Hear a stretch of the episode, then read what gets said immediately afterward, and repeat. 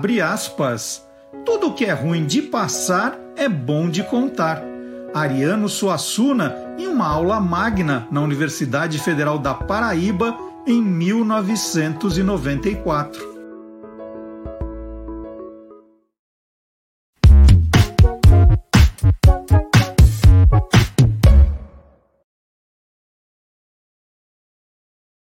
Boa noite, curioso, boa noite, curiosa. Está começando Tô Lendo, um programa que mostra o lado curioso de livros, autores, designers, ilustradores, capistas, revisores e também leitores. E como é que a gente começa o nosso programa?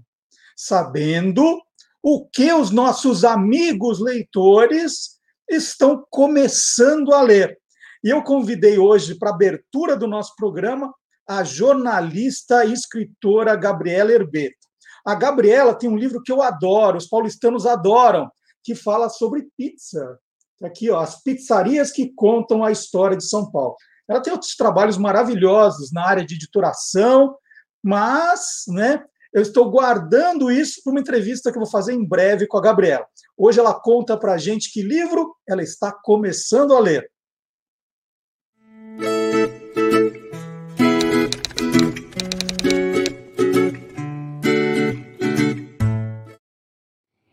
Começando a ler um livro chamado A Organização, da jornalista Malu Gaspar, que é repórter da revista Piauí, e que acabou de ser lançado, deve ter uns 10, 15 dias.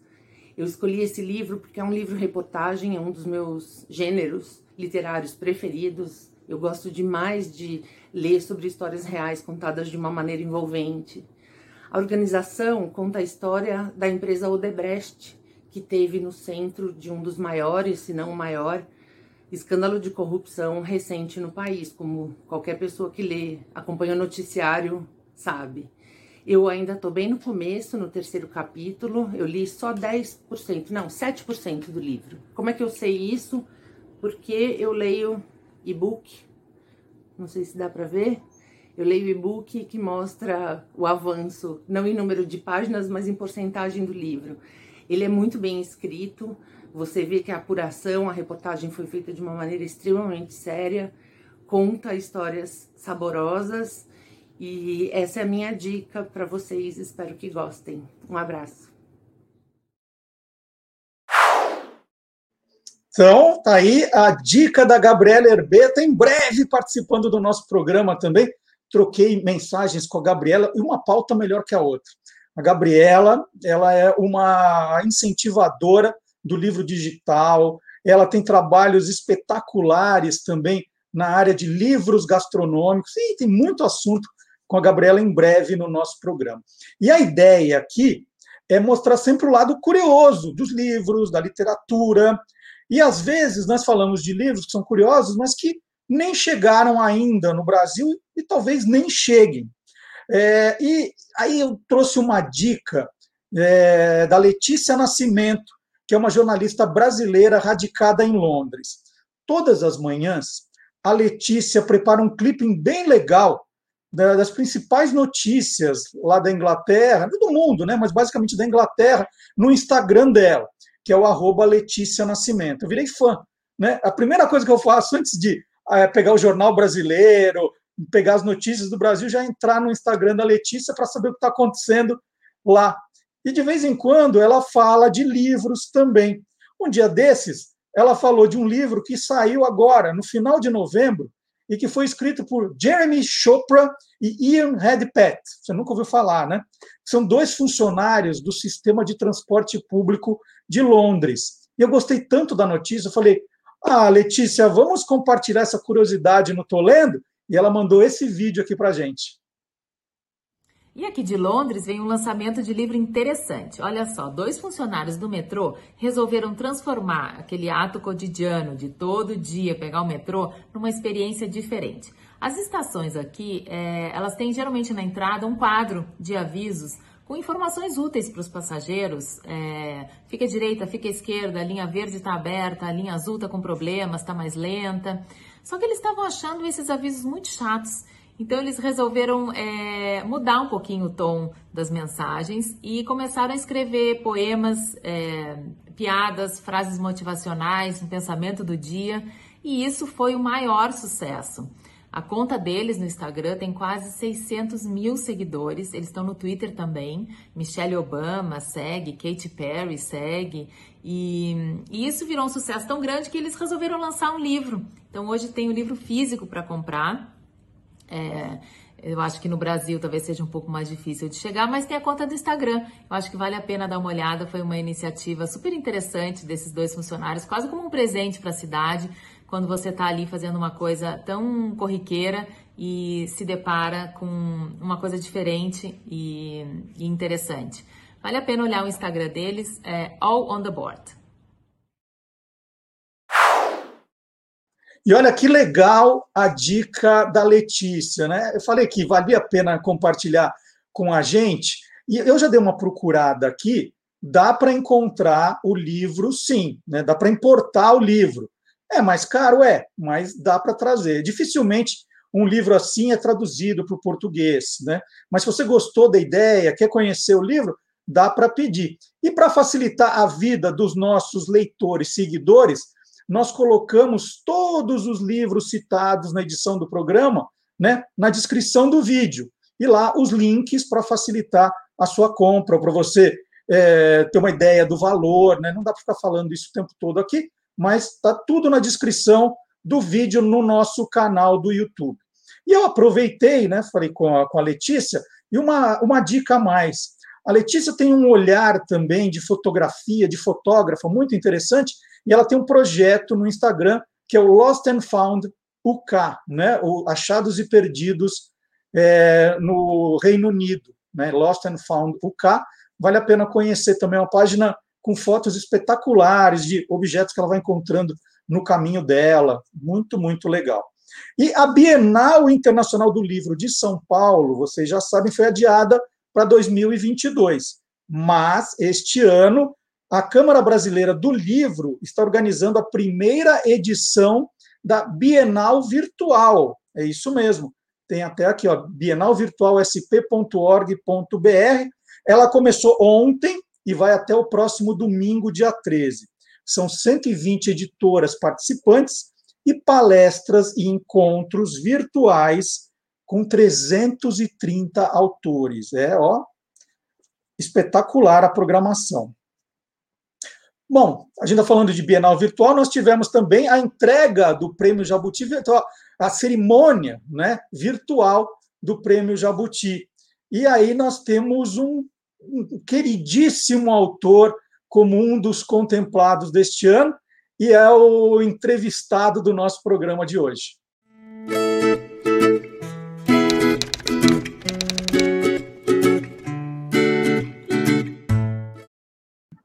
A minha conversa de hoje é com o ganhador do Prêmio Jabuti de melhor livro infantil do ano. É o Otávio Júnior e o livro é esse aqui, da minha janela que ele escreveu e foi maravilhosamente ilustrado pela Vanina Starkov.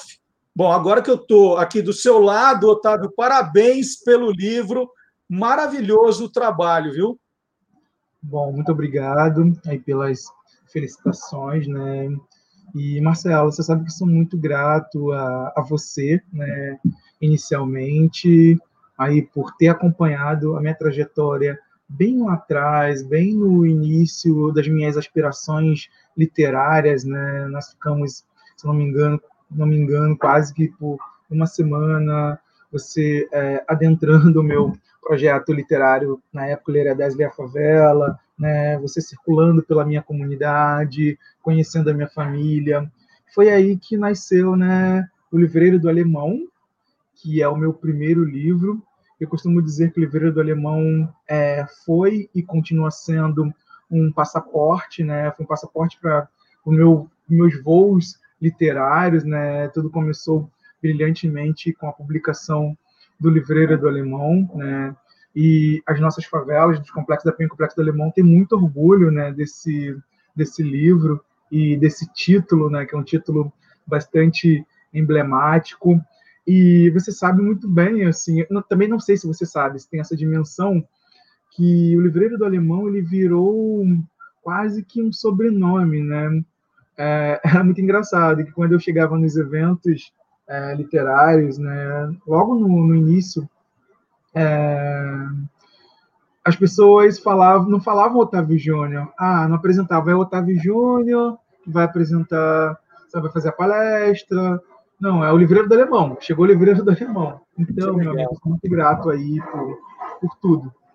Então, deixa, deixa eu explicar para quem está nos, nos vendo aqui, que em 2010 eu procurei o Otávio, né? Eu, tava, eu, eu comecei a ler reportagens nos jornais sobre o, maravilhoso trabalho que ele fazia dentro da comunidade dele, é, de incentivo à leitura, né? Que era o Ler é 10, Leia a Favela, era o nome, né?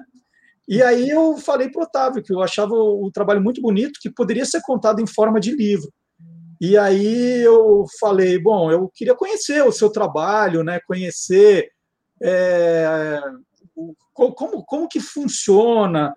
E aí ele me convidou e, e, de fato nós passamos alguns dias juntos. Ele me, me apresentou a casa dele, a família, nós circulamos bastante. Era o Morro do Caracol, né, Otávio? que era Caracol, sim, Complexo Penha, sim, sim, isso mesmo, né? E é, esse morro é vizinho ao Complexo do Alemão, também em alguns momentos também nós circulamos pelo Complexo do Alemão. Assim, foram dias assim incríveis, né? Dias de resgate de uma memória, de uma memória afetiva, não somente ali é, das ações que eu desenvolvia é, naquele momento, porém é, desde o início ali da minha trajetória como leitor, né?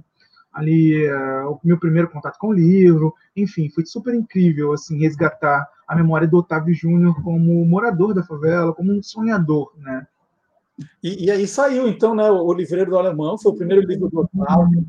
Eu tive a honra de, de ser o editor desse livro, livro que foi traduzido já em outras línguas para fora do Brasil, inclusive a tradução francesa concorreu ao Jabuti também. No ano passado, sim. Ano passado, é... Ficou perto o ano passado. Sim, sim. Eu falo para as pessoas assim que é muito, foi muito legal assim, no primeiro momento ser indicado ao Jabuti, né? Ser finalista e ter ganho, mas bom, não foi nenhuma novidade, assim, que no ano passado já tinha sido finalista, né, na verdade, é, a tradução é, francesa do livreiro tinha sido, tinha sido finalista, né, então é, foi muito incrível, assim, pelo segundo ano, assim, é, ser é, finalista do, do Jabuti, né. Muito legal. Bateu na trave. Ano passado bateu na trave. E Otávio, quando, quando eu, visitei você, né, o livro, o, o livro é do Alemão de 2011, e eu, eu, eu, estive com você em 2010, né, você mostrou sua casa, e, e já que você está falando aqui, né, o, o, Da Minha Janela, que é o, é o, seu livro ganhador, eu lembro que na, na visita que eu fiz na sua casa, né, e, e, e, lembro da janela, lembro direitinho de tudo, você me uhum. mostrou umas marcas de bala, né, dentro da, da, da, da do seu quarto, né, é, e a gente falando assim, poxa, então a, a, janela é só ponto de entrada da, da violência, é só é só bala perdida que acha, e você mostrou não, você mostrou um lado colorido, bonito da, da sua janela. Conta como foi a, a criação desse livro, assim, da, da ideia a, a, a ele ficar pronto. Nossa, que legal, Marcelo, relembrar essas, esses momentos, né? Como eu disse, foram momentos assim totalmente totalmente incríveis, né? Cara, realmente foi o que aconteceu, né? Eu te mostrei ali algumas marcas assim de, de tiro, né, que entraram na minha na minha janela, né, pela minha janela, né? E eu sempre me conectei muito assim com com as janelas, né? Sobretudo no primeiro momento com a janela da casa dos meus pais e depois com a com a janela das casas que, que eu visitava, né? Por muitos anos eu visitei muitas casas em muitas comunidades dos complexos da PEN, complexo alemão, inicialmente, então me conectava é, com a comunidade, né, das outras pessoas via janela, né? E a, o da minha janela ele nasceu também muito é, por conta de uma, digamos, visão do meu filho, né? Eu tenho um filho que agora tem 12 anos, o João Vitor, e quando ele era muito pequeno, tinha mais ou menos quatro anos, ele olhou pela nossa janela e viu a igreja da Penha ali e falou: "Papai, papai, papai, é, eu quero ir no castelo, no castelo encantado". E eu fiquei com aquela, nossa, aquela fala dele assim por alguns anos na cabeça, né? Com aquela visão dele infantil, com aquela ligado ao imaginário, né? De eu quero ir no Castelo Encantado. Eu falei, nossa, na cabeça dele a Igreja da Penha é um castelo encantado, né? E quando criança também, a Igreja da Penha ela, ela me trazia assim uma mística assim muito grande em relação à, à questão da arquitetura, né? Em relação à curiosidade, né? Você é um dos mestres da, dessas questões é, ligadas à curiosidade, né, cara? O seu guia dos curiosos é totalmente incrível, assim. Eu sou muito apaixonado pelo, pelo guia dos curiosos, né? Então, assim, da minha janela também eu me despertava a curiosidade, assim, de ter ali a igreja da Penha no alto de uma pedra, né? Então, eu me conectei, assim, com o que eu via da, da minha janela e com ele, com o que ele falou, né? E em 2017 eu decidi é, escrever né, sobre, a, sobre é, o que o meu filho tinha dito, o seu imaginário infantil, e também o que eu imaginava quando criança, e conectando com as muitas janelas de muitas favelas que eu já tinha percorrido, tanto na Penha, no Alemão e em outros lugares, em outras favelas do Rio de Janeiro. Eu sempre circulei por muitas favelas do Rio de Janeiro, né? E a minha ideia também era conectar todas essas favelas em uma só, né? Porque infelizmente aqui no Rio de Janeiro muitas favelas elas são de certa forma de certa forma divididas, né? E às vezes pessoas de um território não podem ir para outro território, né? E eu acho isso muito, muito, muito ruim, né? Então o meu sonho sempre foi unificar todas as favelas, né? E eu pude realizar esse sonho de unificar as favelas via literatura, né? Via o da minha janela, eu me conectei um pouquinho assim com visões de outras janelas de outras favelas, por exemplo, aí tem uma conexão muito grande com o mar, né? E muitas favelas do Rio de Janeiro, elas têm uma conexão grande com o mar, né? Muitas pessoas, elas abrem as suas janelas e veem o mar ali, as pessoas da Rocinha, do Vidigal, né? Do Chapéu Mangueira, do Morro dos Tabajaras, né? Do Pavão Pavãozinho, sabe? Elas abrem as suas janelas e já se conectam assim com o mar, né? as crianças ali do morro da Mangueira, da escola de samba, da grande escola de samba Mangueira, as crianças do Morro do Macaco, ali dos morros da Grande Tijuca, é, elas abrem as suas janelas e se conectam com o Maracanã, né? E quantas delas, assim, elas sonham em jogar no Maracanã, né? Eu já estive é, na favela da Mangueira é, em dia de, de jogo, né? E o Maracanã ele fica todo iluminado, todo colorido. Então, eu me conectei assim com aquelas visões, né? E me conectei também a, a sua fala, ela traz assim um resgate, né? É, da minha memória afetiva, né? De muitas das vezes assim de terem confrontos e eu olhar da janela para ver uh, e se as pessoas estavam bem, o que estava acontecendo, né? E me conectou também a muitas das vezes assim quando tinham confrontos nas, nas favelas e eu olhava assim da janela e via as ruas vazias, né? E me conectou com uma situação que me deixa muito triste, né? E acho que muitas outras pessoas também, muitas crianças, né? O caso das crianças que não podem ir para a escola por conta dos confrontos, né? Então eu me conectei com essas questões positivas, né? Com essa positividade e também eu fiz um contra, contraponto, né? Dessa visão da janela uh, ligada, infelizmente, à, à, violência, né, e ao desejo de paz, né, das pessoas quererem paz, olharem pelas suas janelas e verem as ruas vazias, o campinho de futebol vazio, né, então eu fiz esse contraponto também, né, é, do que é visto dessa janela, né, e eu trago também a janela como um portal assim de sonhos, um portal de realizações, um portal de desejo de mudança. Né? E, e Otávio, você consegue fazer ainda os projetos de leitura dentro da, da comunidade? Ainda dá para fazer? Tem alguém fazendo? O que, que, o que, que aconteceu com, com, esse, com esse projeto que você faz, faz ou fazia? Eu, eu, eu preciso me atualizar com você. Sim, consigo sim. Na verdade, agora assim, com muitos, com muitos aliados, né? Na verdade, a gente já tinha muitos aliados, né? Porque, como você percebeu, é, a nossa metodologia né, era de certa forma, levar a, a arte literária, os múltiplos projetos que já estavam estabelecidos né, ali na favela, projetos de, de, de balé, de dança, de futebol, né, de artes marciais, né, de reforço escolar. Então, nós, nós usamos essas estruturas para levar a literatura, né? E atualmente, né, com essa questão daí do isolamento social e com essa questão aí da quarentena, nós nos alinhamos a, a um projeto e montamos um clube de leitura, né?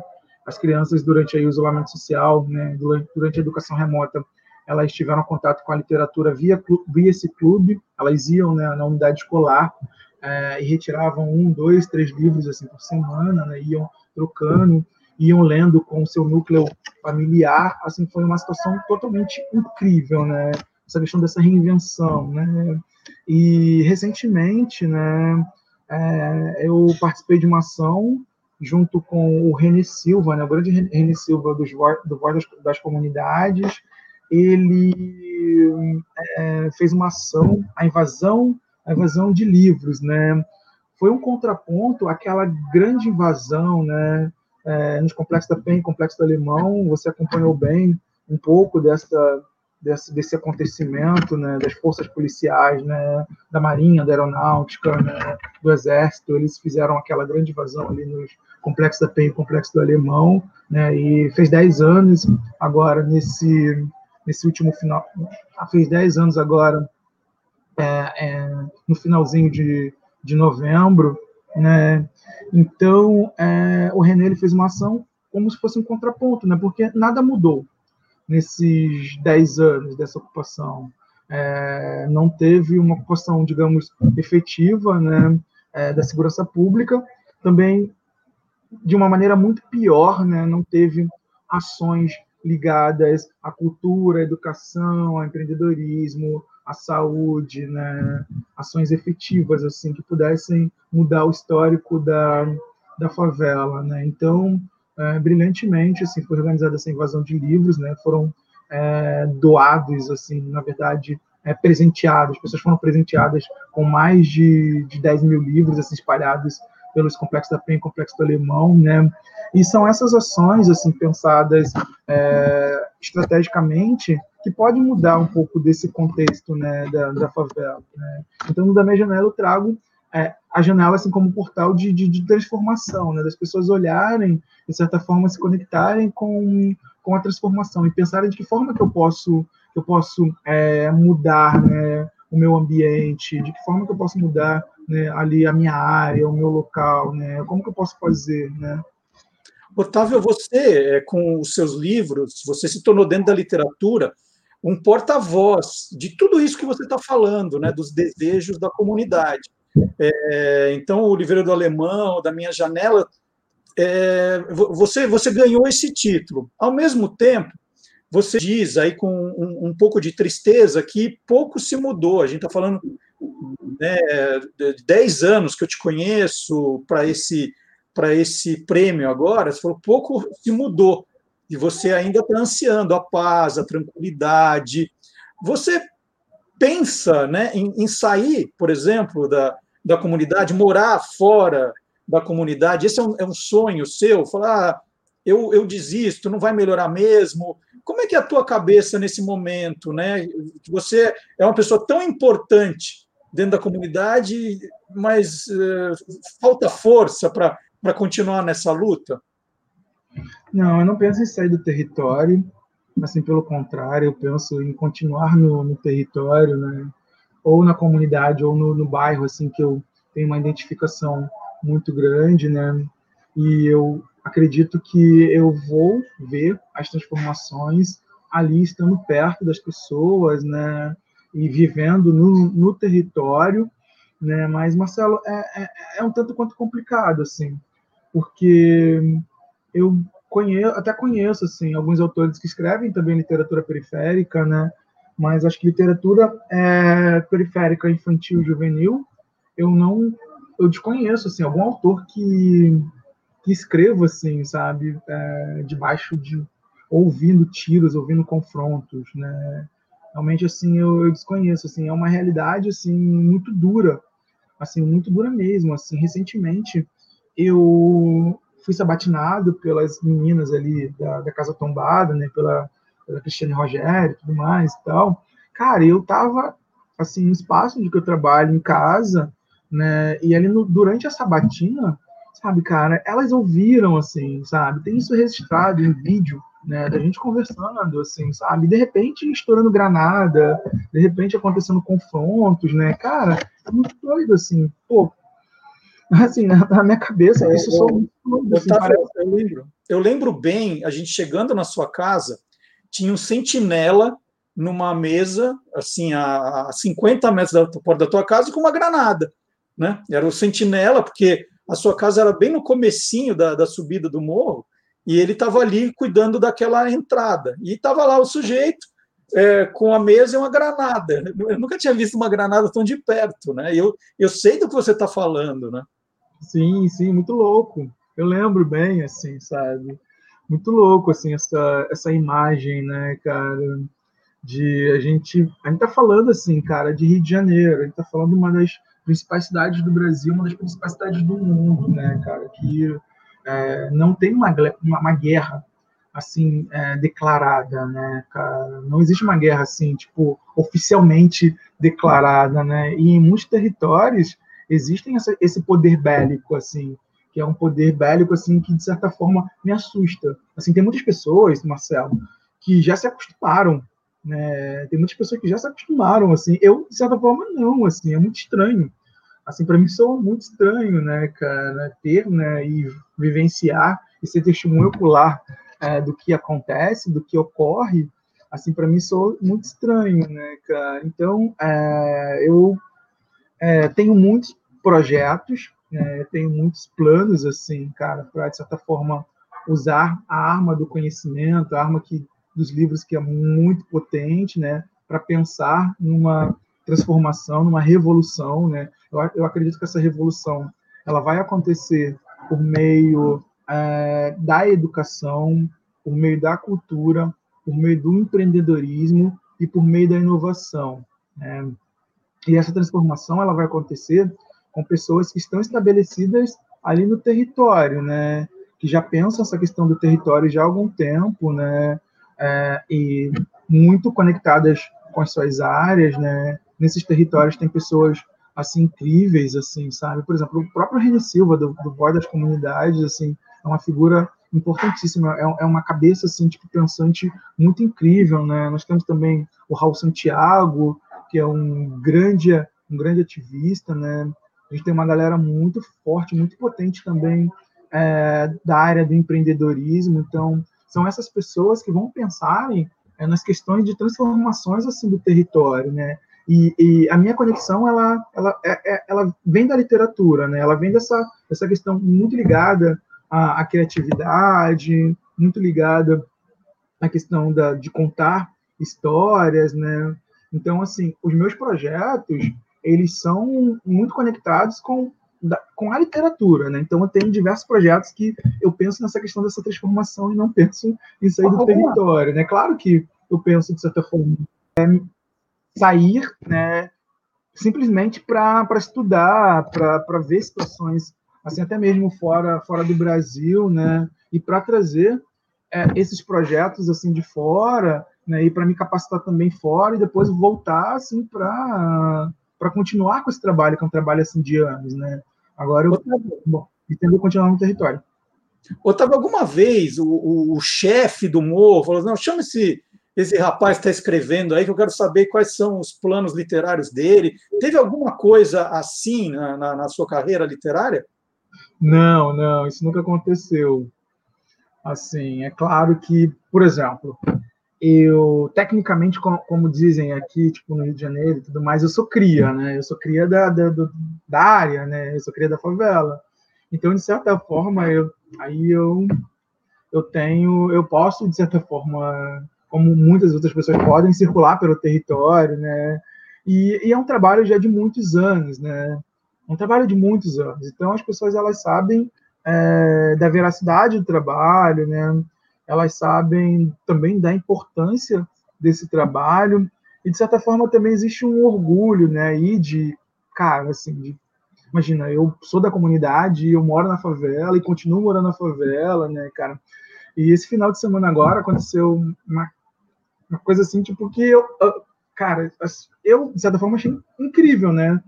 É, na verdade, vem acontecendo algumas coisas assim, que eu tô achando assim, totalmente incrível, das pessoas, é, de certa forma, cara, imagina, assim, uma favela, um complexo de favelas, agora eles sabem né, a importância do jabuti, né? Eles sabem o que é o jabuti e tudo mais e tal, cara. Então é muito louco isso, assim, cara. A partir do Otávio Júnior, ali as pessoas elas terem conhecimento do maior prêmio literário do Brasil por conta de ter sido o vizinho que ganhou, ter conta por conta de, entendeu? Isso é muito incrível. Final de semana agora eu estive assim com meu filho, né? Nós fomos é, em uma cafeteria, sabe, que tipo, tem ali no Complexo Alemão, que é incrível, né? Que é o bistrô do, do, do alemão.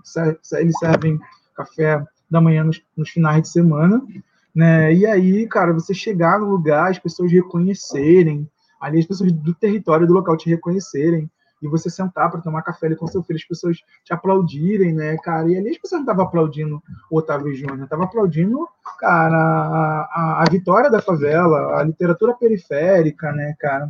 E tem uma situação que, que acontece e que eu sou totalmente contra, né? Um, digamos que até mesmo virou um bordão, né? Virou um bordão, as pessoas falando, ah, a favela venceu, né? A favela venceu. Não, na minha cabeça a favela não venceu ainda, né? De certa forma, quando algum favelado conquista um prêmio ou ascende é, financeiramente, tudo mais, ou adquire a questão da fama, é, usa esse bordão, a favela venceu. Na minha cabeça, a favela não venceu, não venceu, né? Eu, eu, eu, eu venho lutando contra é, esse bordão, contra essa falácia, né?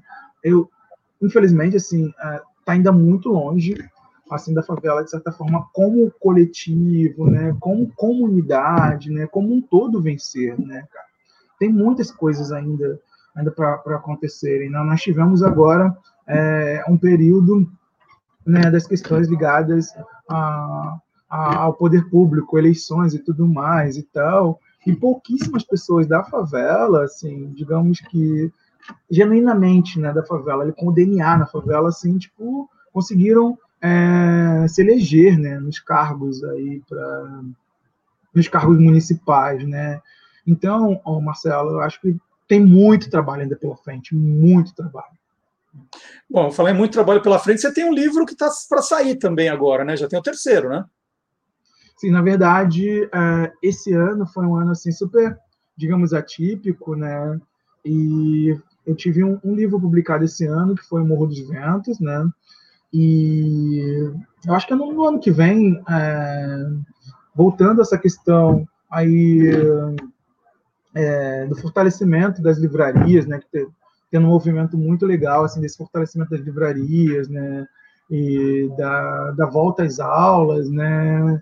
acho que é, vai ser publicado alguns, alguns títulos aí que o Otávio Júnior produziu, né?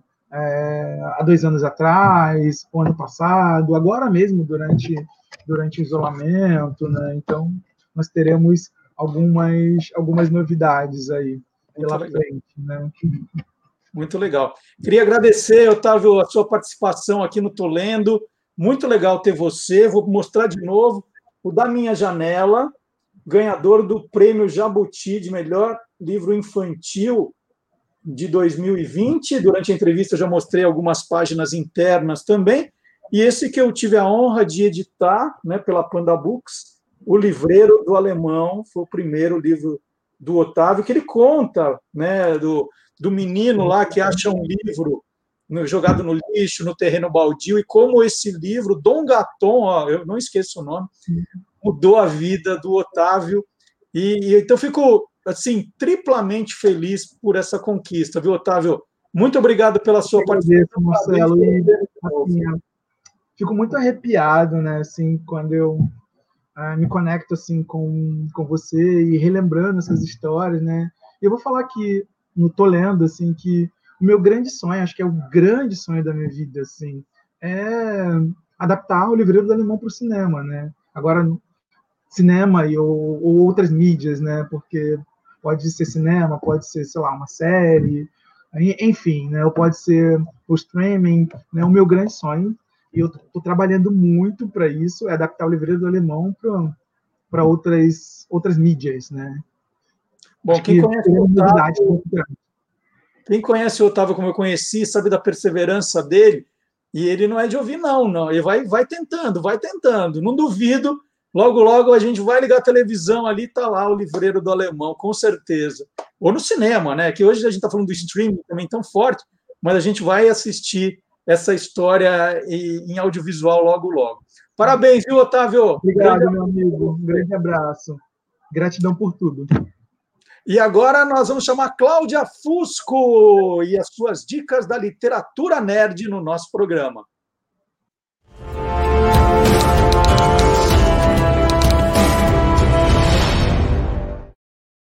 Tem notícia boa para quem gosta de cultura pop, referências e, é claro, literatura nerd, né, pessoal?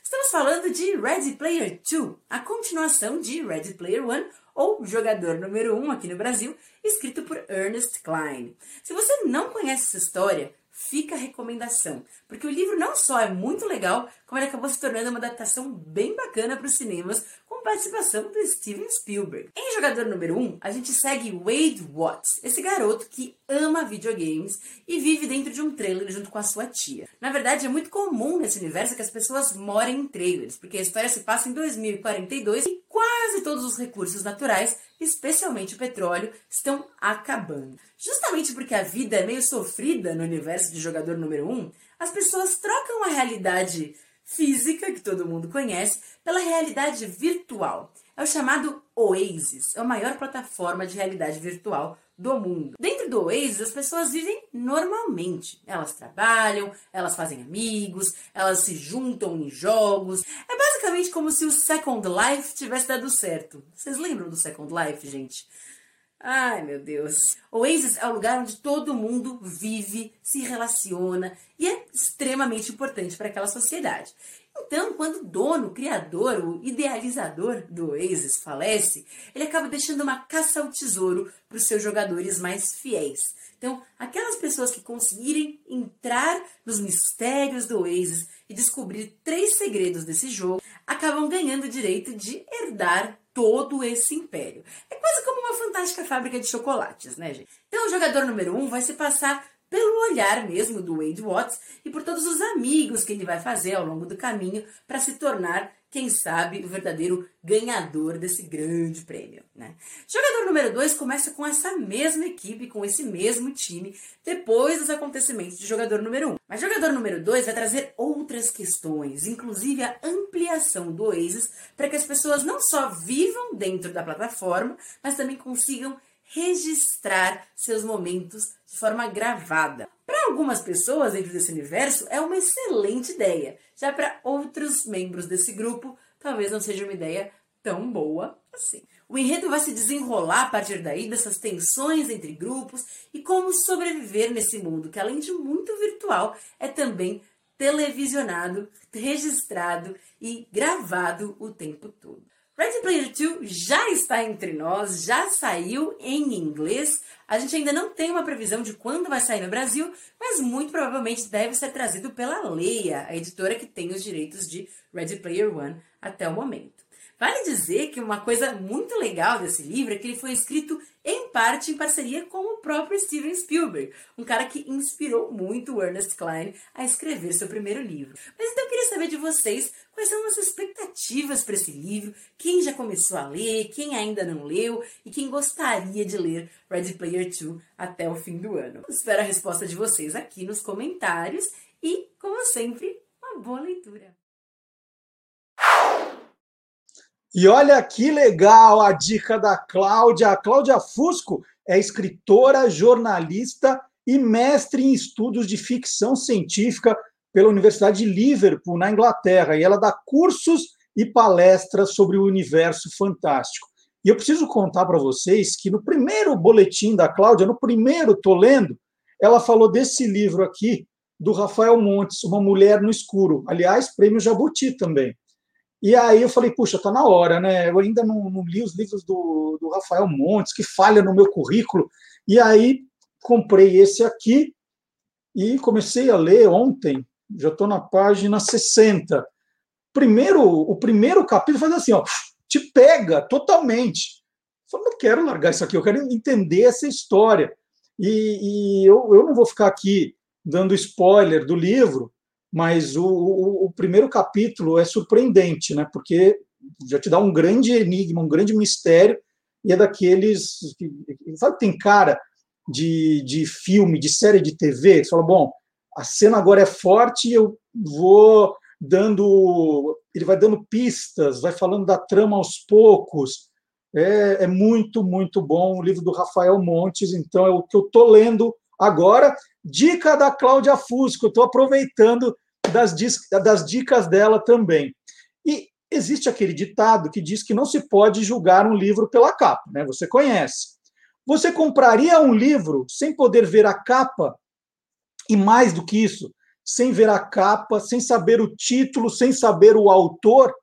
Compraria? A livraria Shakespeare and Company em Nova York resolveu inventar esse blind date with a book, né? encontro às cegas com o livro. Eles vêm embrulhados para presente, olha que bonitinho. E só trazem algumas dicas de gêneros e autores parecidos, né? Aquele read me if you like né? Leia-me se você gostou de tal coisa, tal coisa, tal coisa. Então eles dão algumas pistas. Então, por isso, encontro às cegas com o livro. Você toparia? Hum. E agora é hora da história por trás de um livro da minha estante.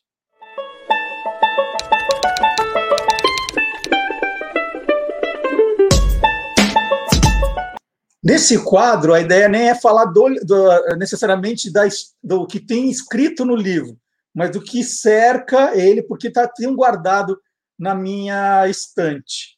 E hoje eu peguei esse livro aqui do Jô Soares, O Astronauta Sem Regime, que é um livro de 1983. 1983 eu estava com 18 anos ali, é, 18 para 19 anos. Eu não lembro exatamente, eu acho que aqui saiu no. Eles dizem que é na, no inverno de 83, então eu estava ainda com, com 18 anos. E eu fiquei sabendo que o Jô Soares lançaria esse livro, a, a Noite de Autógrafos, seria numa livraria perto da minha casa. Eu não vou lembrar o nome da livraria, já tentei procurar na internet alguma referência. Eu lembro que era uma livraria na Rua dos Pinheiros. Se alguém souber qual era o nome dessa livraria, eu seria eternamente grato. É, então, eu morava em Pinheiros, e falei, pai, eu vou para o lançamento do livro do Jô Soares, tal, né, aqui pertinho. E aí eu fui muito cedo, né? Estava ansioso, queria ser um dos primeiros para não pegar fila. E aí fui um, um, dos primeiros a chegar. Quando eu cheguei, antes do horário, o Jô Soares já estava lá dando uma entrevista para a TV Globo. Ele estava sendo entrevistado, né? Antes do lançamento. E aí o repórter falou assim: ah, vamos fazer uma cena de você dando um autógrafo. Vem aqui, é, pediu para mim, né? Rapaz, vem aqui. Né? Entra na, aqui, como você já pedindo autógrafo para o Jô Soares. E a noite de autógrafos nem tinha começado ainda. E aí eu fui lá e ele, eles gravaram eu pedindo autógrafo. Então tá aqui, ó. Para o Marcelo, um abraço do Jô Soares. Aí ele terminou, me entregou o livro. E aí o repórter estava entrevistando ele falou: Jô, é, não, não tá tão boa, vamos fazer de novo? Ele falou, ah, mas eu já autografei, né? Falou, não, não tinha outra pessoa ainda lá. Aí me chamaram de novo e falou assim: vem aqui, vamos fazer de novo? Aí eu fui lá. E aí eu pedi então para ele autografar para o meu irmão, aqui, ó, para o Murilo, o reautógrafo do Jô Soares. Né? Eu ali servindo para de figurante para entrevista. Então eu tenho um livro com dois autógrafos do Jô Soares. E aí tem essa explicação, é o lado curioso desse livro que está guardado na minha estante. E nós estamos terminando o programa, e no final a gente convida alguém também que ama livros, que tem ótimas dicas sempre ali nas redes sociais. E a gente pede assim: dá para você contar a história de um livro que você está terminando? E o convidado do Tô Terminando desta semana é o João Paulo Pacífico. É, ele é empresário, empreendedor, palestrante idealizador da ONG Gaia Mais. A Gaia Mais contribui no desenvolvimento de crianças em vulnerabilidade social. Então, João, qual é o livro que você está terminando agora? Conta para gente.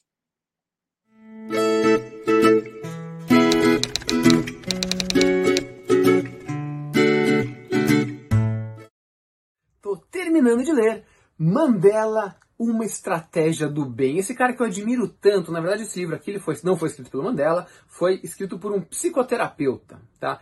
que estudou bastante a vida do Mandela e ele trouxe uh, a visão dele sobre o Mandela, que é muito interessante. Imagina um cara que durante 27 anos da vida ficou numa prisão e depois ele sai da prisão sem carregar o ódio das pessoas que o prenderam lá dentro e vai unir o país. É, é, um, é, de uma evolução espiritual, de uma evolução muito grande. Eu até separei aqui algumas coisas muito legais, que é uh, o ódio é algo que se aprende, mas o amor também se aprende. Então imagina que esse cara Nelson Mandela tem a oferecer para gente, e ainda mais nesse momento de polarização, para lá, para cá tal.